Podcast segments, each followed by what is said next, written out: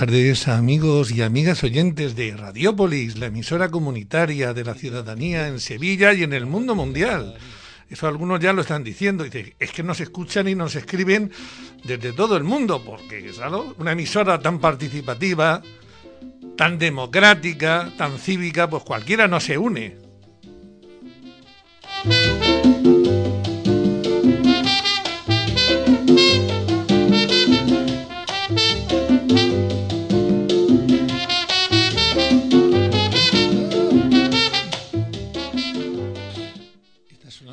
Música cubana de Bebo Valdés, el gran pianista, que, yo creo que es inmortal, porque Ya tenemos aquí una mezcla explosiva. Un promo, un promo que grabamos aquí, se ha mezclado un promo que hicieron una promoción, vamos, de, de fin, una cuña, pero no importa, porque está, está sonando Bebo Valdés, ciertamente. Y está sonando la gran música cubana, el son, la guaracha, eh, la salsa de Bebo Valdés, un octogenario que vive en Málaga, que nació en Cuba y que es ciudadano del mundo. Y em, queremos saber un poquito, bueno, queremos, ¿no? ¿Cómo vamos a querer? Es que necesitamos saber de qué vamos a hablar, ¿no? Porque si no, ¿para qué hemos venido al tiempo vuela todos los jueves de 4 a 5? Concretamente hoy vamos a tener el gusto de hablar con gente de Castilla-León, me parece a mí, ¿eh? Cuidado que esto de las comunidades a veces crea sus pequeños líos, sus pequeñas confusiones.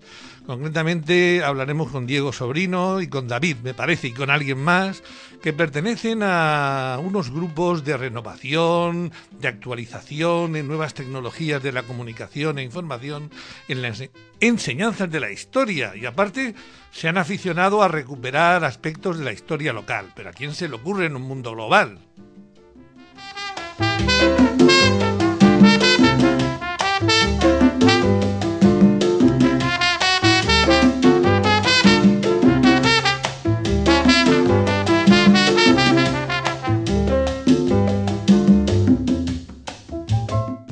Diego. Sí, hola, buenas tardes. Buenas tardes, Diego. No sé, no sé si has podido escuchar, como tenemos una web un poquito anticuada, no sé si nos, has podido escuchar, pero ya, nos, ya hemos empezado a repartir un poquito estopa, ¿no? estopa cariñosa. ¿Qué tal? ¿Cómo estáis por ahí? Por, eh, en fin, por, por Segovia, ¿no? Bueno, pues aquí andamos en, la habitación de uno de, los miembros de la asociación, aquí los tres pegados al teléfono. Y además, fíjate, profesores de historia que aman lo local, que aman las tradiciones, que hablan, eh, que luchan por trabajar las nuevas tecnologías de la educación y también con los nuevos aparatitos, ¿no? Desde luego sois la pera, ¿eh? Hay que reconocer que sois muy peculiares, ¿eh? Bueno, pues nos cuesta mucho tiempo. Eh, alguna discusión con nuestra pareja porque vivimos más pegados de cara a la pantalla del ordenador que, que, a, su cintura, pero, pero lo cierto es que tiene muchas, muchas recompensas. Y bueno, sobre todo eh, nuestra asociación, eh, los miembros de la asociación, pues creemos en lo que hacemos, ¿no? Entonces está recompensado ampliamente. Vamos, que aquello que pasaba antiguamente, Diego, por empezar a hacer un pequeño apunte, ¿no? Del profesor, la tiza, la pizarra, el libro, eh, tome usted, lea, a ver, fulanito, le voy a hacer una pregunta, todo aquello ya en fin, que ya no, que ya no toca. Bueno, que recuerdo, que a lo mejor tuvo buenos recuerdos también. Yo tuve algunos regulares, si, si de soy sincero, porque la palmeta y cositas por el estilo en los años 60 pues eran muy habituales y no sabías la lección de historia, yo me acuerdo, y te equivocabas del nombre del rey visigodo del, del que tocara, pues te daban un palmetazo. No, siempre te hacían daño, a veces no era solamente para decirte la letra con sangre entra, pero todo eso yo creo, ¿no? Digo que eso es el pasado, ¿no? Parece que Clio en red, por ejemplo, para empezar, pues es algo totalmente diferente, ¿no? Es una apuesta interactiva. Sí, eh, Clio en red es uno de los proyectos que, que, bueno, que tenemos en marcha. Es una red social para profesores de geografía e historia de ámbito iberoamericano y también eh, son bienvenidos los profesores de didáctica de la historia de nivel universitario. De alguna manera lo que pretendíamos era que surgiera como un espacio de intercambio de recursos, de ideas, eh, de información sobre mm, congresos, cursos y sobre todo eh, un espacio para poner en, contacto el mundo universitario y el mundo de, las enseñanzas medias que en ocasiones han, transitado por, sendas muy distantes, pero que mm, yo creo que es, bueno estar cerca de, cerca de ellos.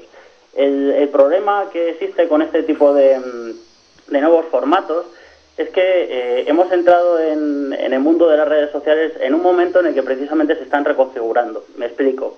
Eh, la plataforma que utilizamos para Clio en Red es una plataforma eh, que se llama Nings y bueno, es una empresa que hace bien poco ha cambiado su política y nos ha anunciado que en julio, a partir de julio, los servicios de Nings serán de pago. Entonces, de alguna manera, el sector está en un momento de reconversión y hay que plantearse si migrar hacia redes eh, que sean gratuitas, aunque en principio y a corto plazo ofrezcan menos recursos que la propia plataforma NIN, quedarnos y pagar eh, un dinero al año. Bien, mm, de alguna manera hay que pensar que bueno, este tipo de empresas son eso, son empresas. Y claro, eh, por muy buenas ideas que tengamos, por muy buenas intenciones que tengamos, los profesores que utilizamos las TIC en el aula eh, en parte seguimos estando supeditados a las leyes del mercado, es así.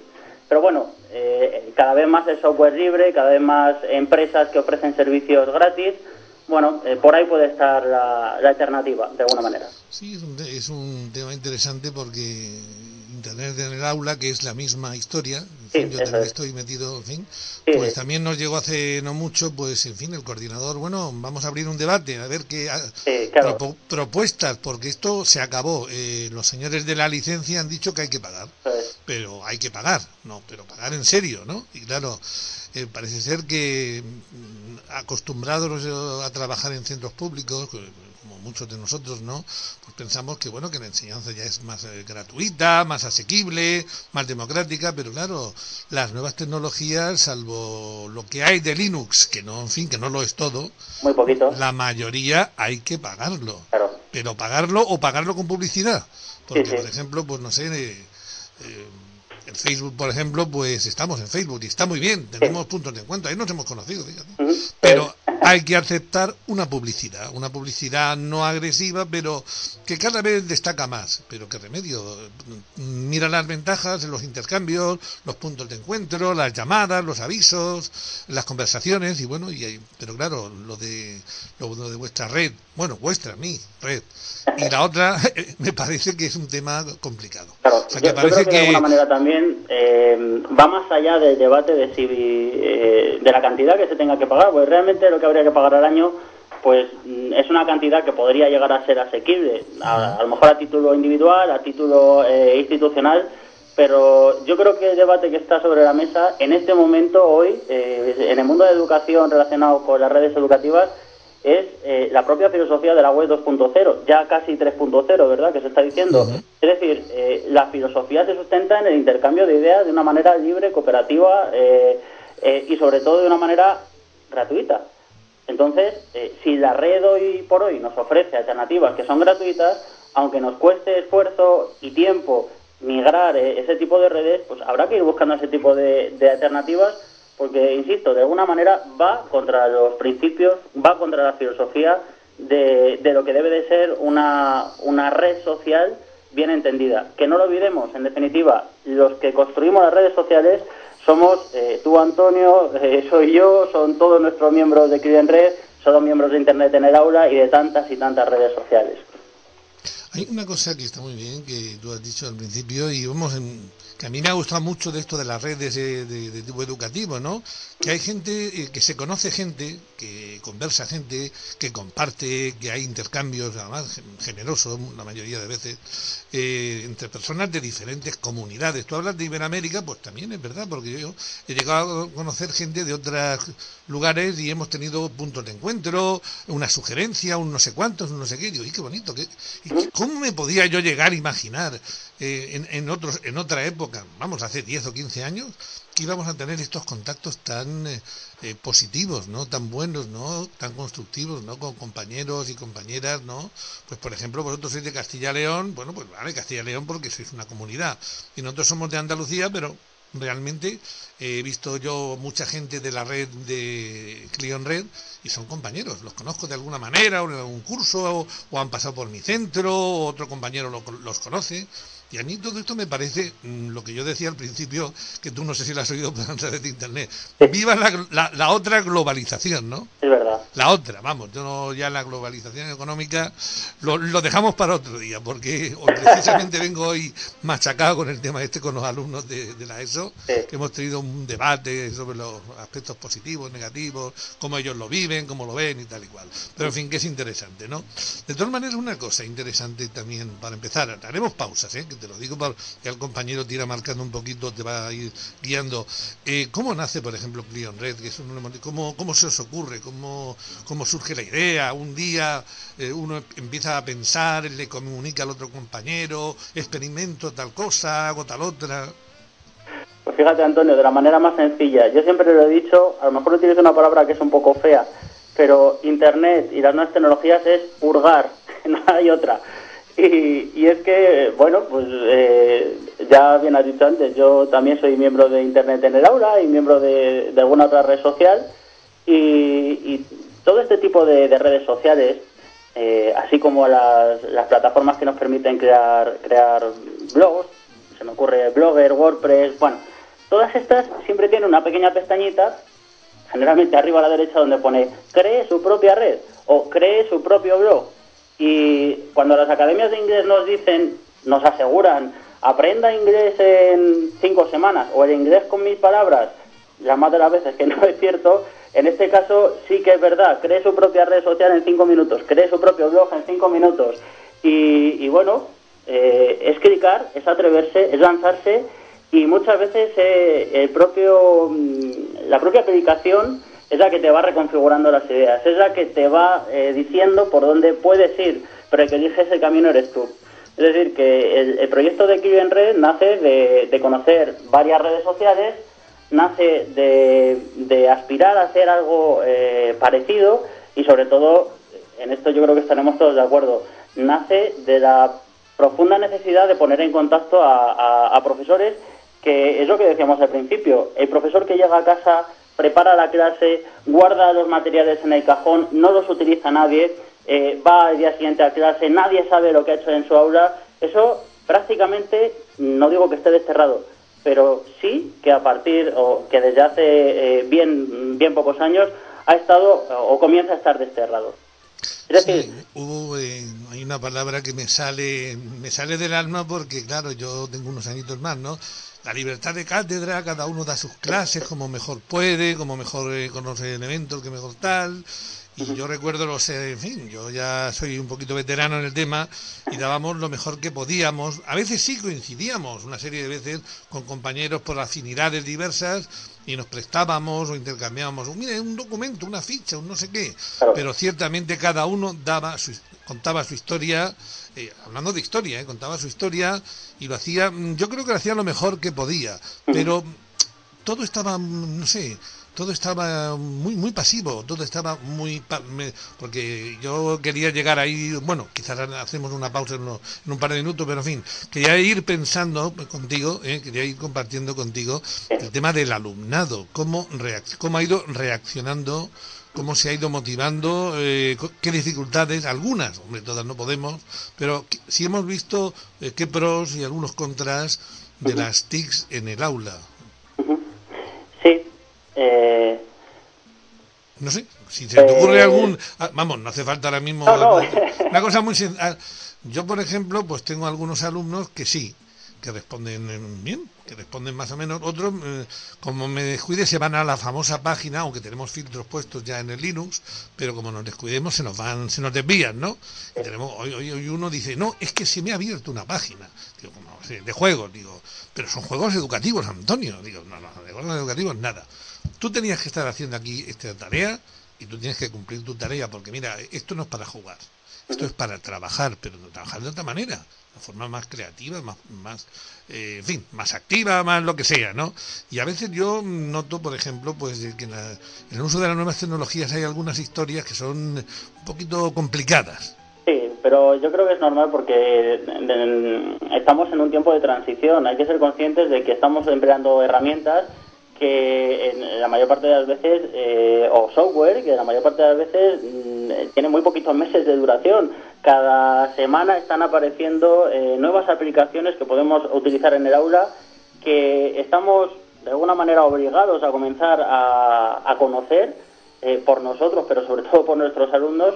Y lo que está claro es que hay diferentes líneas de debate. Yo creo que una de las principales, y bueno, esto ya se ha hablado en muchos congresos, eh, hay bastantes artículos que tratan sobre ello, es el cambio de paradigma.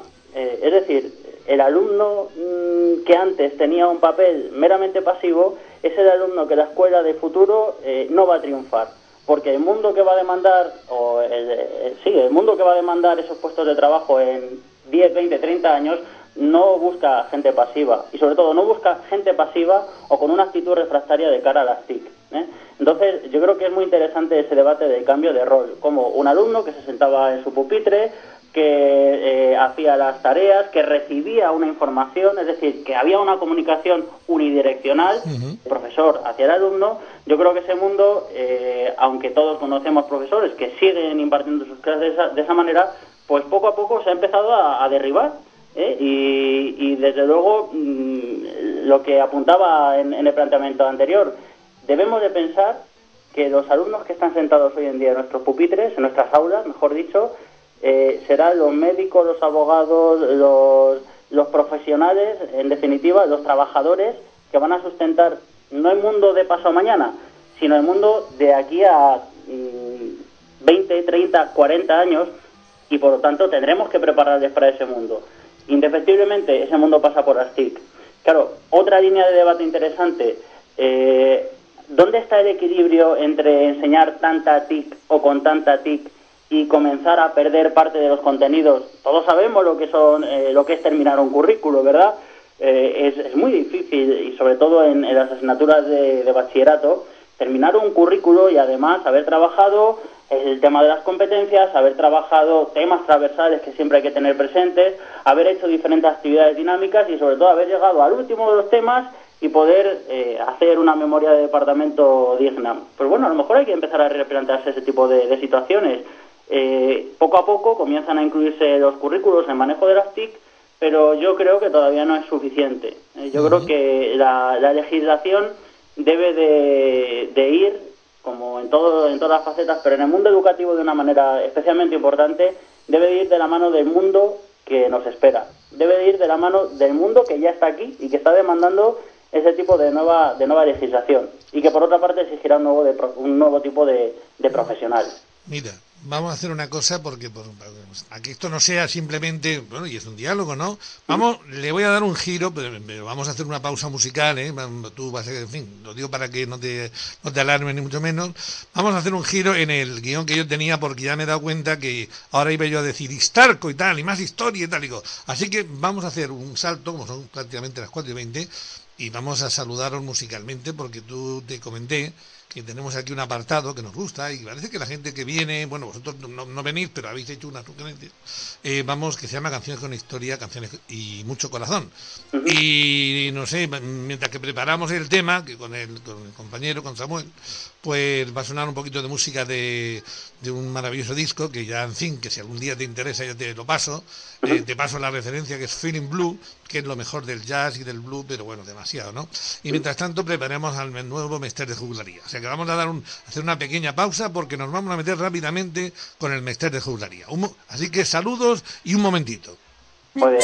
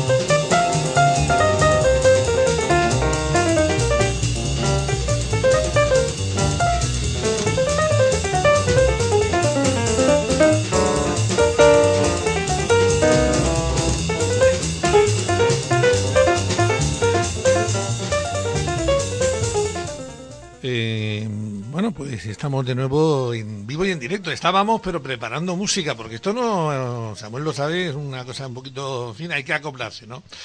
Eh, tenemos un apartado que siempre pedimos a nuestros cordiales invitados, en fin, amigos y tal, que canciones con historia, anécdotas con historia, poemas con historia, que aquí se han leído poemas muy bonitos, y que ellos son de una comunidad donde eh, en el año 94 un grupo de música con raíces folk, folclóricas o, algo así con raíces populares, llamado el Nuevo Mester de Juglaría, eh, conmemoraba o celebraba su 25 aniversario. ¿Eh? Eh, Samuel, espera, está por ahí al teléfono. ¿Está? ¿No? Sí, Antonio. Eh, ay, perdona, Diego, es que esto es, complicado. No, no te preocupes. No, mira, no, que estoy diciendo que hemos hecho un salto porque era conveniente, si no parecía mucho hablar de ah, historia, profesores. Y estamos, eh, yo tengo delante pues un disco que le tengo pues mucho cariño también, porque una vez en Barcelona estuvo el nuevo Mester, hace de eso, madre mía, madre mía, eso fue en los eh, en los 80, fíjate tú, ah, qué época aquella, cuando tú eres un niño y tal, ¿qué te voy a contar, no? Y entonces, desde entonces les tengo, en fin, tengo bastantes cosillas grabadas de ellos y tengo dos CDs concretamente. Este es el de 25 aniversario del año 94 y es una auténtica maravilla. Yo no sé si tú, en fin, si queréis comentar algo o a modo de presentación, el significado que tiene para vosotros, eh, personas de Castilla y León, en vuestras raíces culturales y musicales, el Mester, el nuevo Mester de Juglaría. Sí, bueno, aquí el, experto en, folclore y, bueno, de hecho, toca la dulzaina también y... Ya, ya, ya, ya, ya, ya, Por Víctor Cabañero, mira, él, es el que te puede hablar bien del de Mester y, un poco de folclore de esta zona. Bueno, pues vale, de una manera breve, porque ya ves tú cómo está la cosa, pero en fin, me, simplemente un poco situarnos en el nuevo Misterio de Jularía, porque es tan importante este grupo de música, pero si no están de moda, ni, ni, ni salen en, en el Facebook, ni, ni, ni, ni, ni, ni, en MySpace, ni nada de eso. ¿Estos, ¿Estos quiénes son, hombre? ¿Quiénes son? Buenas tardes. Hola, ¿qué tal, hombre? He hecho una pequeña introducción un poquito así, pero no de, de, humor bueno, vamos diciendo, si no están en ningún sitio de moda, ¿estos quiénes son? Están de moda en, en el corazón de muchos castellanos. Jolín, eso ya es muy fuerte, ¿eh? Sí. Hicieron una labor grandísima de recopilación de, de, de, canciones antiguas que ya habían sido en parte guardadas por Agapito Marazuela, que es un poco el, el que empezó con todo esto, ¿no? y se dedicaron a, mediante unos cambios en los ritmos, hacerlas muy populares. El, Mester es el grupo que más llega a la gente, pero al mismo tiempo es el grupo que cambió el concepto musical, especialmente de, la percusión. Jolín, jolín, jolín, jolín. ¿Ves, cómo sabía yo que había valido la pena haberlos visto en vivo y en directo Uy, parece que se ha ido el teléfono. No, no se ha ido, perdona. He oído eh, verlos en vivo, en directo en Barcelona a comienzos de la década de los 80 y, por cierto, con mucho éxito ¿eh? y con un público entregado y, bueno, y con ovaciones y con vivas a Castilla-León y a la comunidad y todo lo demás. Y algo más que nos puedas eh, comentar de, no sé, de, vamos, de, vamos de la trascendencia, de la repercusión de este tipo de música hoy quizás, no sé, actualmente todavía existe el grupo. Sí, sí, están, eh, creo que sacaron un disco no hace mucho, hace cuatro o cinco años sacaron uno recomendable que se llama A ti querido cochino. Vaya nombrecillo, ¿eh? A ti querido cochino. hacen un, un, un, gran homenaje al cerdo, ¿no? En, Castilla y León y en Segovia más, el, desde el cochinillo, ¿no? Hasta el chorizo, hasta los jamones. O sea, las tradiciones culinarias se tienen que cuidar más. Sí, sí. ¿Y, siguen activos? Sí, sí, siguen, siguen activos y bueno, están actuando pues anualmente o casi anualmente actúan en Villalar, ¿no? El, día 23 de abril. El día que, tenéis de los, vamos, que se celebra lo de los comuneros, ¿no? En fin. Vamos. Pues oye, está muy bien, de verdad. ¿eh? Activísimo. Lo curioso es esto, ¿no? Que yo a esta gente la, la descubro, vamos, yo también cuento mi anécdota, hombre, no es lo mismo, claro. Yo lo descubro en la radio, en un programa de, de folk, de, bueno, de folk, de música con raíces en, en Radio Nacional a principios de los 80 y me quedo maravillado. y de verdad cuando llegaron vinieron vinieron allí a un teatro y aquello fue muy, bonito muy bonito de verdad y compramos el disco rápidamente compramos el disco de los comuneros que nos quedamos maravillados nos enteramos de muchas cosas leí el libro el libro del historiador en fin bla bla bla y total que ya desde entonces pues de vez en cuando he, conseguido encontrar cosas de ellos no y en este caso he traído, os he traído el vamos, no digo yo que sea ni mejor ni peor, simplemente el 25 aniversario que parece ser que este grupo nace en el año 69 y el 25 aniversario es el año 94. O sea que esto, esto ya es la pena, vamos. Política, ¿verdad? Evidente. Se llevan muchísimos años. Sí, sí, Lo que pasa es que quizás, perdona, eh, vamos, como una curiosidad, ¿no? Desde aquí, desde el sur, ¿no? De Andalucía. Mm, por aquí no, no, vamos, hay gente que los conoce, yo sé de gente de mi generación que sí, incluso hay gente que tiene algunas cositas, discos antiguos, pero mm, fuera de, la, de vuestra comunidad, ¿esta gente creéis que tiene difusión, este tipo de música? tiene eh, ¿Es conocida, es valorada?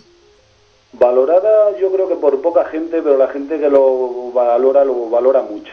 Yo tengo un amigo que tiene un programa de radio en Mérida, sí. en Radio Foro creo que es, sobre folclore y, siempre muestra un entusiasmo muy elevado hacia, hacia esta gente, hacia el Mester. Y suenan, suenan en, en la parte norte quizá más, ¿no? Y en, y en Castilla-La Mancha por la connotación castellana también. Bueno, pues oye, os podríamos seguir mucho rato, pero como ya ves que vamos a tocar una serie de temas y a lo mejor hacemos otro programa, que es lo que yo creo que vamos a hacer más adelante, eh, vamos a dedicarnos todos mutuamente, con mucho cariño, pues una de las canciones de este 25 aniversario que es la Jota del Mester.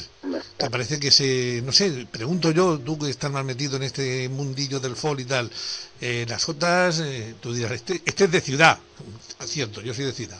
Eh, las Jotas representan alegría, tradiciones populares, fiestas, un poco así. por ejemplo, una Jota del Mester puede representar eso. Eh, un día de fiesta, un día de alegría, un día del patrono, la patrona, en fin, la gente bailando, cantando, comiendo, en fin. El santo en las andas y la gente bailando delante. sí, hombre. Pues canciones de la música castellana, cada una tiene una connotación, ¿no? el de rueda, el, corrido normal, evoca las, las tardes frías de invierno o las, las, noches frías de, de invierno en días así un poco señalados con, con, los vecinos bailando en torno a una hoguera, ¿no? Cada, cada cosa tiene su, su evocación, digamos, actual. Bueno, pues entonces venga, vamos a escuchar a la Jota de, de Nuevo Mestre de Juglaría y luego retomamos nuestros temas.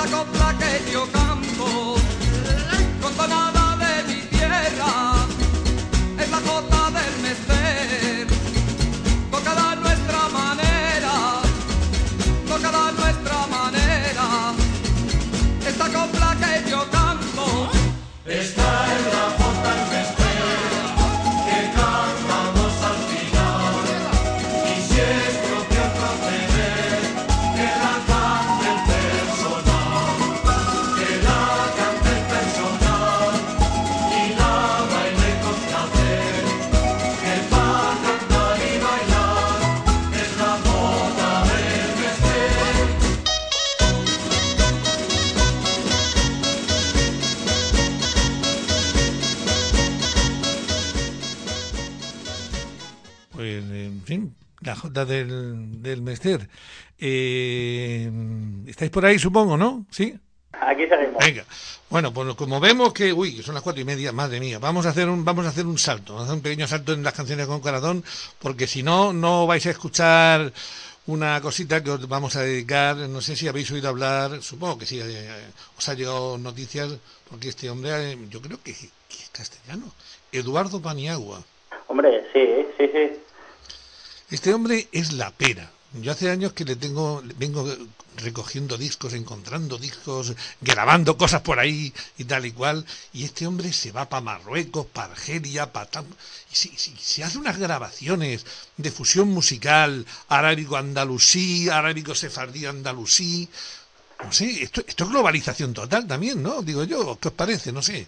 Eduardo Paniagua es un personaje interesantísimo, no toca un montón de instrumentos musicales, eh, de viento y de cuerda.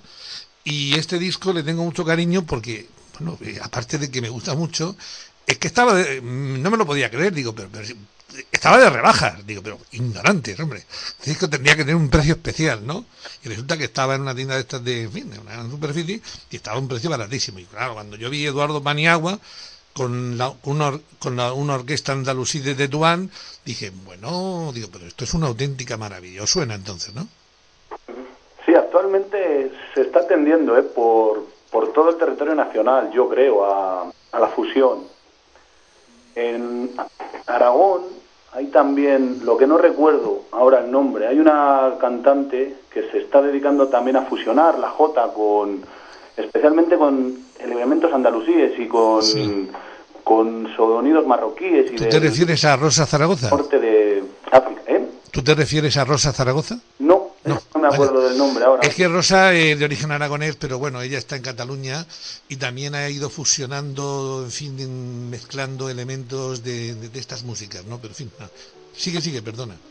Y en, en el territorio nuestro y muy cerca de aquí hay un grupo que, ya que os gusta el jazz, además, os lo recomiendo porque fusiona y tiene una magnífica canción tradicional nuestra que fusionada. El grupo es Divertimento Folk y la canción que suena muy bien, muy bien, eh, mezclando un poco el jazz, es el Zanga. ¿no? Es una canción muy bonita, con un ritmo, es una mezcla, es un corrido, ¿no? Esencialmente. O sea, que mezcla músicas eh, eh, tradicionales o más vuestras, de vuestra comunidad, con el jazz, por ejemplo. Sí, con jazz y con cualquier cosa. Tienen en, los instrumentos, bueno, pues tienen de la dulzaina, ¿no? No sé si habéis... bueno, en, la jota del Mester se oía, ¿no? Una dulzaina. Pues si te agradece el detalle, ya la he notado porque aquí tenemos de todo. Aquí en Radiopolis procuramos que haya la mar de música, como el Festival de Cartagena, pero vamos, de verdad que procuramos que haya la mar de músicas, ¿no? Este disco, que os vamos a dedicar un corte, es muy largo el corte, dura 12 minutos y claro, tampoco hay que pasarse, ¿no? Vamos a dedicar los primeros minutos. El disco se llama Nuba Ras Dadil y lo graba eh, Eduardo Paniagua con un grupo de maravilloso de músicos de Tetuán y utilizan el laúd, el rabat, la fidula, la viola, las flautas y hay un instrumento que palabra que no sé lo que todavía no lo sé, el tar. ¿Tú sabes lo que es el tar? No, no. Pues yo tampoco. Y eh, un tambor un tambor muy hueco que se llama el darbuga. Bueno, total que en fin, que este disco se llama así y tiene una introducción muy bonita que sí que quería leerla. Dice, "Hermano mío, levántate y sentirás la brisa delicada. Entrégate temprano al viento fresco y a la alegría y al buen vino en un jardín donde las flores se abrazan como el amado abraza a su amada. Palabras de Abdul al-Kir Mohamed Gatra en Sevilla en el siglo XI. Bueno, pues no está nada mal. Vamos a poner la canción, espérate un momentito, perdonadme, eh, de Nuba, ¿eh? el corte número uno, cuatro minutos, ¿vale? O tres. Eh, lo escucháis y, no sé, si se os ocurre algo, lo comentamos también, para que haya un poquito de cada lado. ¿Eh? Venga, adelante.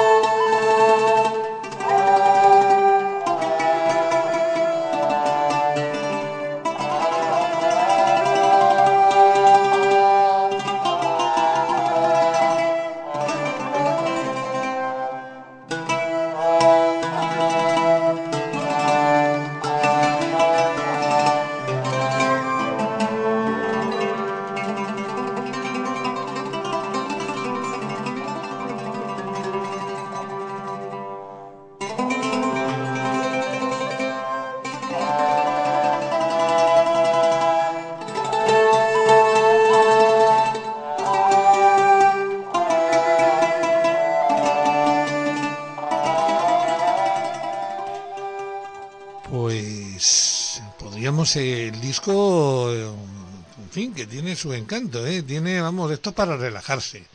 Algunos, dirían, algunos dirían con cachimba, unos dirían cachimba, cachimba María y otros dirían cachimba vapores y, hierbabuena, porque también las hay. Es que hay gente que dice cachimba María. Y digo, oiga, no sé usted sí que las hay. Que, a los que no nos va la María, pues nos gusta lo de los vapores. Bueno, os comento muy brevemente en este disco de música andalusí, eh, Eduardo Paniagua, bueno, hay un texto muy bonito suyo que habla de, que esta música eh, fue y aún sigue siendo de transmisión oral. Hasta hace muy poco tiempo los documentos musicales no han existido y estos no son del todo fieles ni satisfactorios. Esto supone una gran dificultad para los que estudian o la interpretan actualmente.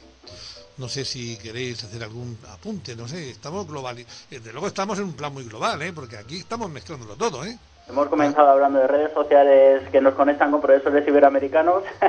Claro, y ahora nos vamos a, una música con raíces, a, una jota, al, cochinillo, a las tradiciones. Hay que ver cómo somos de Diego. Esto no sé si somos muy ortodoxos, ¿eh? Yo, creo que somos un poquito heterodoxos, pero bueno, a mí no me importa. ¿eh? A mí me ha parecido que siempre hay que ser abierto de miras, ¿no? Es un disco muy bonito, de verdad. Si tenéis interés, ya os pasaré a través del fin del correo se puede encontrar todavía. ¿eh? Es un disco precioso y muy relajante y tal y cual. Lo que yo sí quería comentar en este apartado, eh, nosotros hoy llegaremos hasta donde lleguemos, no os preocupéis, ¿eh? porque yo posiblemente creo que hagamos, mm, bueno, no la semana que viene, pero a lo mejor en tres o cuatro semanas, otro programa, ¿no? Porque veo que van a haber muchos temas y creo que no va, no va a ser posible. Mira, sí quería comentar con vosotros, porque me llama mucho la atención eh, profesores, docentes, investigadores de la historia local. Os contaba yo, te contaba a ti, Diego, que fue una gran sorpresa en Mairena encontrar un grupo de gente joven, creo que te acordarás, ¿no? que te lo dije, mm, de estudiantes de bachillerato que guiados por su por un docente, docente que por cierto no ejerce como docente, sino como educador social en, un organismo público, pues se pusieron a investigar la memoria local. Y la verdad era, en fin, no, ya era mucho traer, pero en fin, a ver si hay una manera de que yo creo que sí que la habrá porque Manolo es muy amable muy majo pues eh, de, que un día te, hacerte llegar el, libro o el DVD porque es un trabajo hecho por estudiantes evidentemente con, con su ayuda y también ha habido algún asesoramiento histórico y tal pero que merece la pena y desde luego Mairena se puede sentir orgullosa de este grupo de, trabajo que ha salido de gente muy joven por cierto guiados por este educador naturalmente eh, eso de las jornadas de historia local en un mundo global, yo vuelvo a lo mío, yo, siempre soy maníaco ¿eh? de, estos temas. ¿Qué, qué, pasa con la, con la villa de Coca? Vamos a ver, ¿qué, qué está pasando ahí? Pues mm, que desde hace un poco de tiempo eh, podemos decir que es un puntito de ebullición cultural, o así pretendemos que lo sea, y al final acaba dependiendo, pues como este, todo este tipo de, iniciativas, de, la buena voluntad y del tiempo personal de, de tres locos, ¿no? que somos los que estamos aquí hoy alrededor del teléfono. Pero mm, eh, la jornada de historia local, eh, sí, locales. El premio de, investigación histórica Emilio de Diego, eh, una iniciativa que en la cual alumnos de diferentes centros de toda la provincia de Segovia investigan, presentan sus trabajos y los publican en una revista. fallaremos el premio el día 24. Bueno, pues son iniciativas que aunque tienen un arraigo y una coletilla de local, ¿verdad? Yo creo que van a lo, a lo universal, porque es una manera de conocer su entorno, es una manera de conocer mm, también la historia y es una manera de conocerse a ellos mismos, en definitiva. O sea que, aunque estas iniciativas en un principio parece que se quedan aquí, son iniciativas que, que tienen una perspectiva bastante más larga en el tiempo ¿eh? y que pretenden que, que los alumnos vean que su trabajo tiene unos resultados, eh, me estaba acordando ahora, Antonio, cuando comentabas la, iniciativa del grupo de memoria de, Mairena, que, bueno, ya te comenté, creo que sí que la conocía. Eh, me estaba acordando de un concurso que es de aquí, de la Junta de Castilla y León, Los Nueve Secretos, y cómo, a raíz de, de una de las primeras convocatorias, en un pueblo muy cercano aquí a Coca, en Arévalo, que es de la provincia de Ávila, gracias a un trabajo que se hizo sobre una iglesia que estaba, no voy a decir prácticamente en ruinas, pero sí que era utilizada pues como almacén de enseres, todos conocemos eh, bastantes historias de, edificios de ese tipo, bueno, pues gracias a un trabajo de investigación de cuatro o cinco alumnos de bachillerato y de su profesor de historia, ese espacio ha sido recuperado por una entidad, por una obra social, y hoy en día es la sala de exposiciones, es la sala de conciertos, es el, corazón cultural de, de Arevalo. Bueno, pues ahí tenemos otro ejemplo de cómo un trabajo hecho con cariño, un trabajo hecho con pasión, un trabajo de historia, de investigación histórica, de investigación sobre patrimonio histórico-artístico, eh, acaba teniendo un reflejo en, en, la comunidad. Es decir, que no es algo que comienza en el alumno y termina en el, en el alumno, o en la familia, o en el diploma que se le dé, o en el premio que se le dé, sino que son trabajos que llegan, son trabajos que repercuten, son trabajos que quedan. ¿eh? Entonces, mm, eh, yo creo que eh, los que estamos dentro de Istarco, que es nuestra asociación cultural, eh, los que estamos comprometidos con el Premio de Investigación Histórica, los que estamos eh, enredados y a los que hemos liado, porque les hemos liado para la jornada de historia local, yo creo que tenemos todos muy presente esa, esa, esa idea fija en la cabeza. Es decir, que son iniciativas no para nosotros, que son iniciativas eh, no ni tan siquiera para el pueblo, sino que son iniciativas para dar a conocer, para compartir, para que por ejemplo, hoy estemos hablando eh, eh, vosotros y nosotros a, través de, las ondas. O sea que mm, los proyectos, yo creo que cuando se conoce a la gente que está detrás de ellos, cuando se escarba un poco detrás de las iniciativas personales que, hay detrás de cada persona, eh, se muestran mucho más ricos de lo que parecen a priori. Y de hecho, cuando hablas con los alumnos que han participado en, nuestro premio de investigación histórica, recuerdo este año ya es la segunda edición, es lo que te comentan. Eh, han comprometido a sus padres para que les lleven a tal museo, para que les lleven a tal yacimiento. Han tenido que pedir ayuda para, a no sé quién para que les dejara hacer unas fotos. Han contactado con el cronista oficial de la villa de no sé dónde para... Es decir, eh, se han movido y han movilizado. ¿eh? De alguna manera, eso es educar. Una cosa que, que vamos, una cosa que hay, el que, es, no, una cosa que es interesante para mí Coca, ¿qué es Coca? Una localidad pequeña, grande, industrial, agraria. ¿Qué tiene Coca? O sea, que como no, no, no te pido que me vendas eh, la localidad por, como si fuera un anuncio, ¿no? Pero como el premio tiene lugar, en fin, y, la historia tiene lugar allí, ¿qué, es Coca? Para un andaluz, por ejemplo, para situarse un poquito aquí, o, o un ciudadano del mundo mundial, porque como estamos convencidos que nos escuchan, y es verdad, por varias partes del mundo mundial, pues ¿qué es Coca? Pues Coca eh, es un pueblo de dos mil y pocos habitantes. Hombre, ahora sí que me quedo cortado. anda, Diego, sí, ahora sí que me has dejado cortado, perdón, en buen sentido, ¿eh? Yo pensaba que Coca era una población, pues, no sé, grande.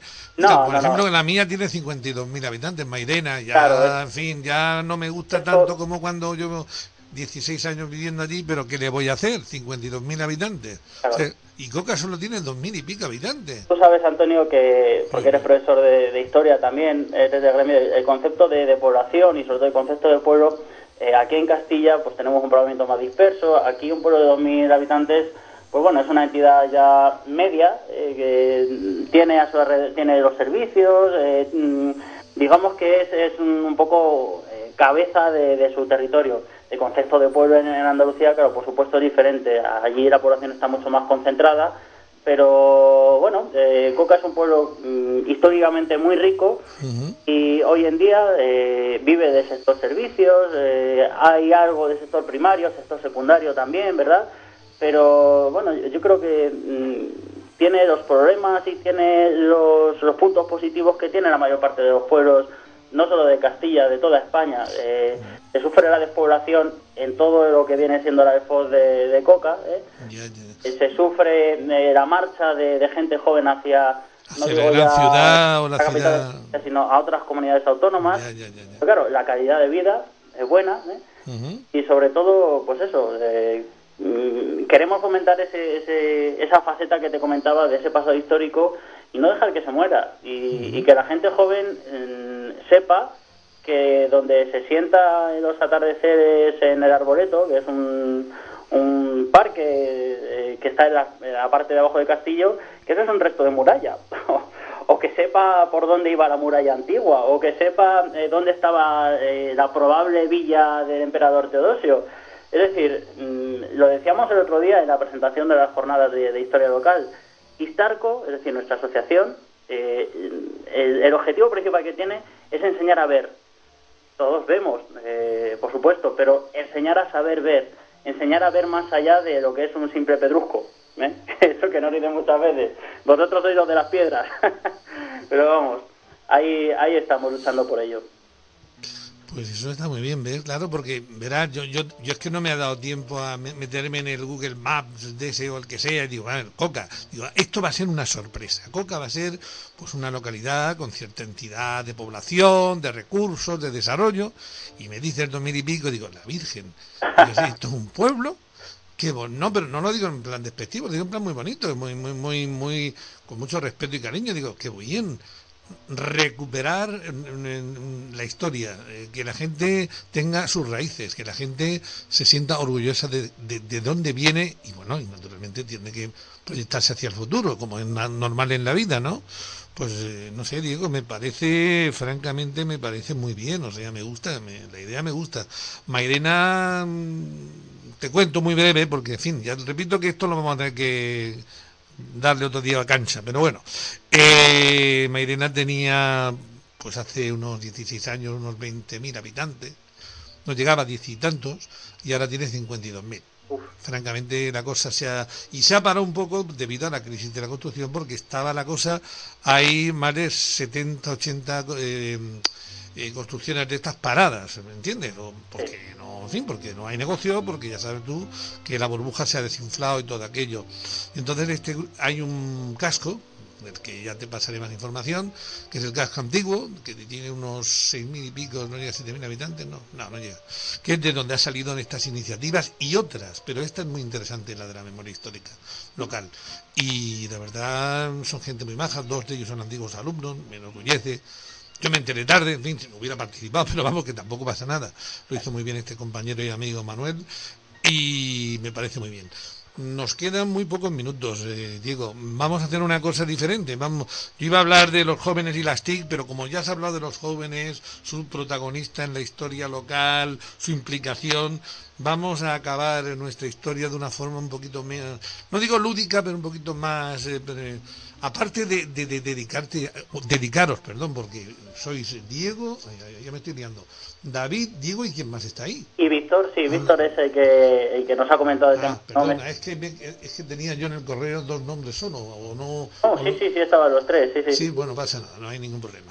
Pues aparte de estas cuestiones que hemos hablado, históricas, de compromiso con las nuevas tecnologías, con la historia local, eh, ¿qué os gusta a vosotros? Porque decís hace un rato que, en fin, que tenéis que raspar un poco de la vida familiar o de la vida personal o de la vida lúdica, pues para poder dedicaros a estas cosas que ocupan mucho tiempo y mucho sacrificio.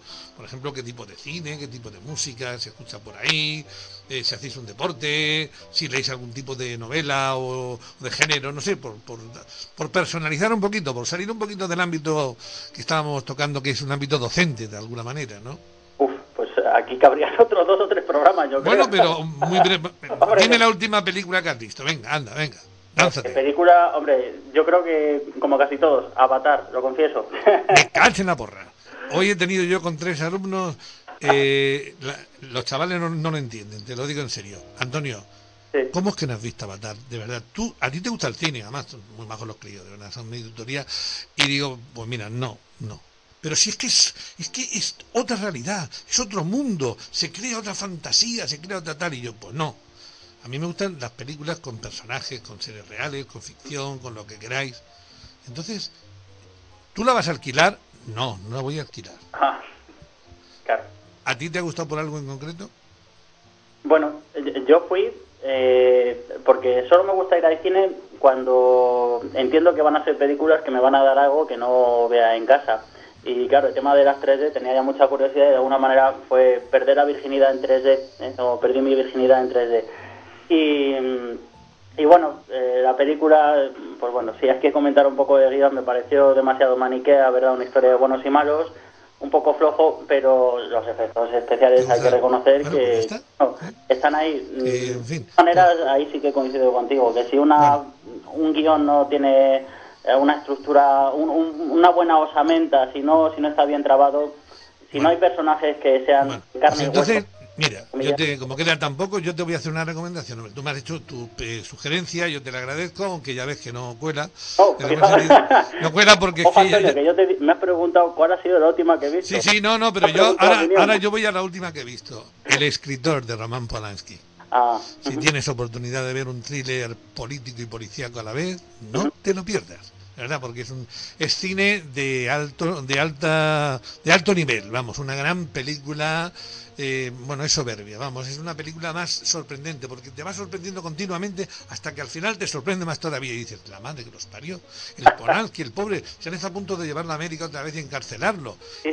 ¿Cómo es capaz de urdir esta trama tan negra? Porque es que la cosa es negra, ¿no? Bueno, hablemos, mm, bueno, hablemos, comentemos una música, una, un disco que te hayas comprado últimamente o te hayas descargado, eh, que te haya encantado y te haya emocionado a ti, a tu chica, y, ay, qué bonito, ay, qué bonito, ay, qué majo, ¿qué tal? Pues tal vez, y porque tiene bastante historia detrás, porque fuimos a ver el concierto y porque compramos ayer el CD, es el, no sé si es el último ya o el penúltimo disco que ha sacado Carlos Núñez.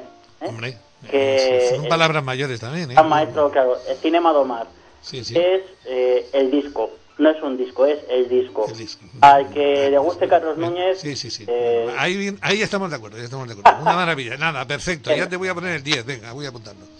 Y yo, la curiosamente, el último disco que he comprado es un disco de música folk, claro, de música. Por eso, le, por eso le comentaba a tu compañero, a Víctor, es de Rosa Zaragoza, una gran cantautora catalano-aragonesa mallorquina que eh, fusiona la música sefardí la música arábico andalusí. Y es una auténtica maravilla. El disco es antiguo, ¿eh? pero lo han, ha funcionado muy bien y se ha hecho una nueva reedición digitalizada, etcétera, etcétera, y todo aquello y tal. Eh, un libro que hayas leído últimamente que no tenga de historia, que te haya intrigado, que te haya emocionado, que te haya blas, blas, blas, blas, blas. Pues ahí, ahí sí que eh, últimamente con el tema de las oposiciones, todo, todo, todo lo que leo... Ay, cachen la mano. Lo siento, lo, siento, es verdad, tienen razón. Tú solo puedes estudiar y leer y, escribir sobre oposiciones, es verdad. A mí también me pasó una época que, que mi mujer y otros decían, pero ¿qué estás haciendo? Siempre con apuntes, con esquemas, con resúmenes.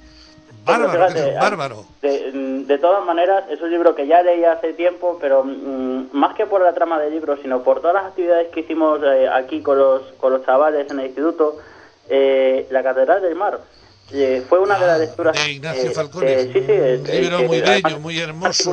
luego sobre ello sí, sí, se titulaba sobre alumnos de segundo de eso y libros de historia de 600 y pico páginas. Caramba, hombre pues eso, eso, está muy bien.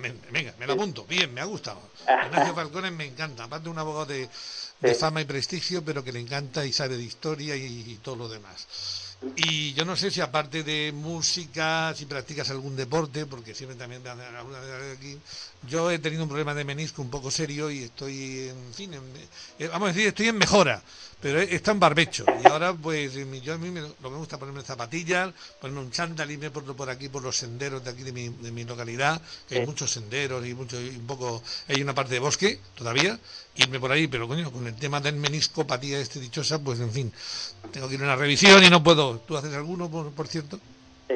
Nosotros, bueno, Víctor y yo sí que salimos, o por lo menos ahora no sé cómo más dejado, pero sí que salíamos a trotar algo aprovechando de, pues, los pinares que tiene Coca y, toda la zona que, merece bastante la pena, pues sí que salíamos a correr un poquito de gimnasio, pero vamos, eh, yo creo que ya ni se acuerda de la cara que tenemos, porque últimamente... Ya no podéis, ya no podéis. Últimamente está la... Eh, Diego, eh, son las cinco casi prácticamente. Sí, se ha pasado el tiempo mm, no hay ningún problema. Diego, David y Víctor, ¿no? Muchísimas gracias, un verdadero placer y una alegría y quedamos abiertos para, de verdad, en serio, no esto no es un tópico. Para retomar dos temas en unas semanas. Siempre dejamos, hay gente que ha vuelto al cabo de unas semanas y con otros temas, de otras historias. Si conviene, si apetece, si interesa.